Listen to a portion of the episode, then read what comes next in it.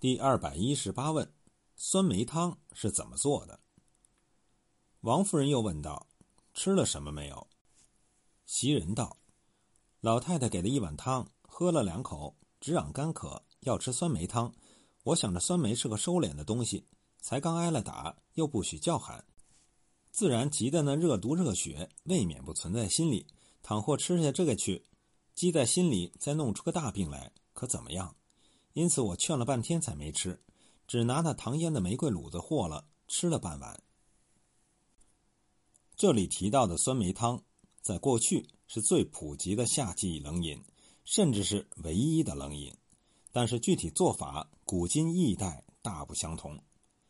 明代宋许《宋公望传·竹雨山房杂部》录有一则酸梅汤的制法，它叫做不老汤。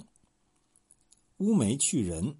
焙皂十斤，甘草炒一斤，紫苏叶铺皂一斤，盐炒一斤，面炒黄色一斤。用前二味别盐，后三味匀或再盐为细末，注瓷器，沸汤点服。夏月宜用，早秋宜宜。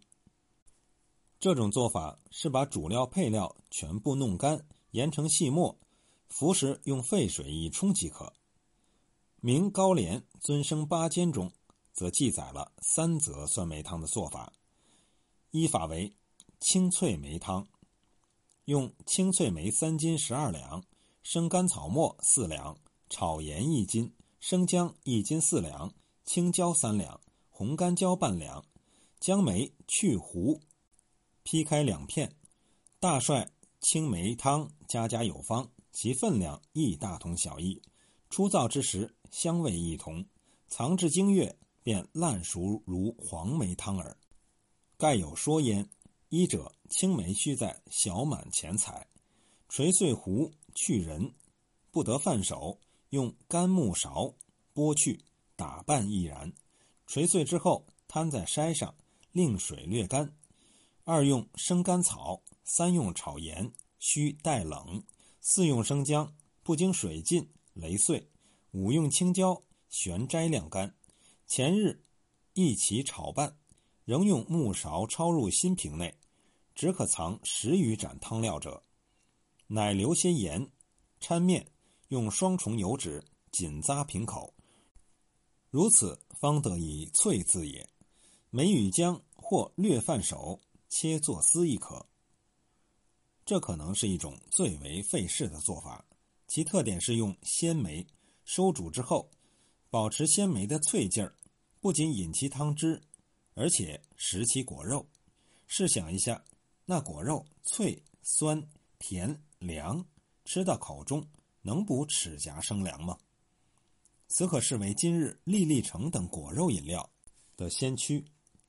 还有一种黄梅汤法：肥大黄梅蒸熟去核，净肉一斤，炒盐三钱，干姜末一钱。半干紫苏二两，甘草、檀香末随意，拌匀至瓷器中，晒之收煮。加糖点服，下月调水更妙。这个法子是用鲜黄梅蒸熟收煮，喝时再用水调开。再有一种方法叫做凤池汤，乌梅去仁留糊一斤，甘草四两，炒盐一两，水煎成膏。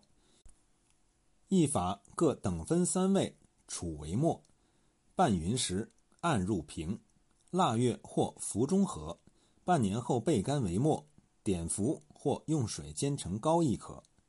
这个办法可能最为接近后世酸梅汤的做法，因为酸梅汤这种饮料从明代一直流传到今天，是老北京的传统饮料，其制法可能稍有变异，但是大体路数仍然相似。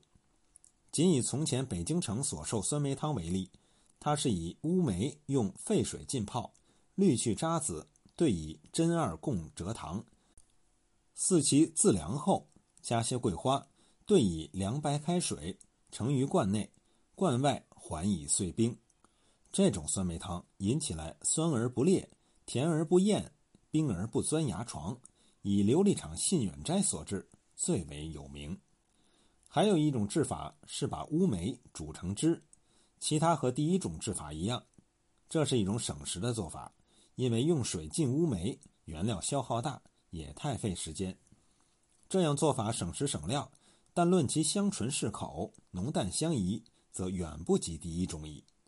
最末等的一种制法，则是用杏干、糖精煮成，碗里加大量冰块，这是在街头专门卖给下层人民喝的。过去的北京，卖酸梅汤也算得一景儿，在冰桶上面插一面月牙脊，卖者手拿两只小巧铜碗，叫做冰盏儿。边走边敲，清脆的声音听上去就有清凉之感。当然，曹家是仕宦之家，他家喝的酸梅汤绝不会到市场去买，定是自家所制，说不定也有什么独特的秘法，非贫贱小民所能猜夺。过去，丰润的寒门小户夏日也喝酸梅汤，那不过是用醋加糖精兑以井拔凉水。如果稍微富裕，加些白糖，便已奢侈。与上面所说种种酸梅汤比起来，其差别难以道理计。